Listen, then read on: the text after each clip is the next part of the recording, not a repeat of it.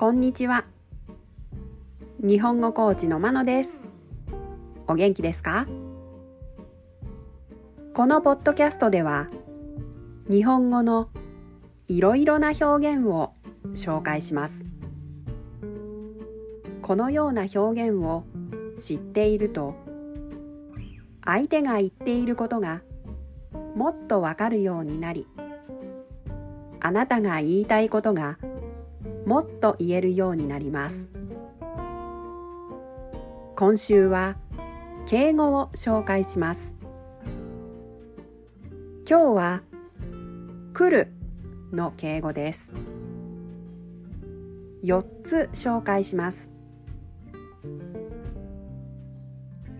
いらっしゃる。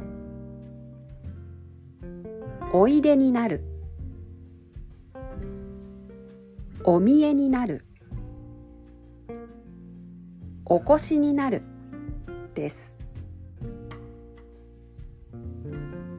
いらっしゃる。おいでになる。お見えになる。お越しになる。は自分以外の人が来る場合に使います。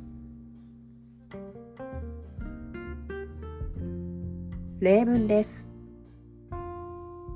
1先生がいらっしゃいました。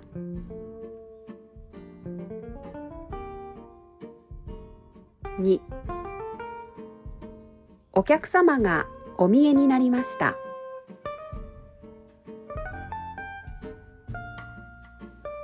3会議室にお越しください。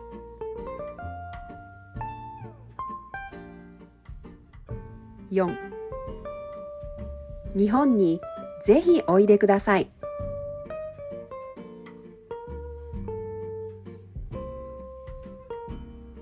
いかがでしたか？次回も敬語を紹介します。では今日はこの辺で。さようなら。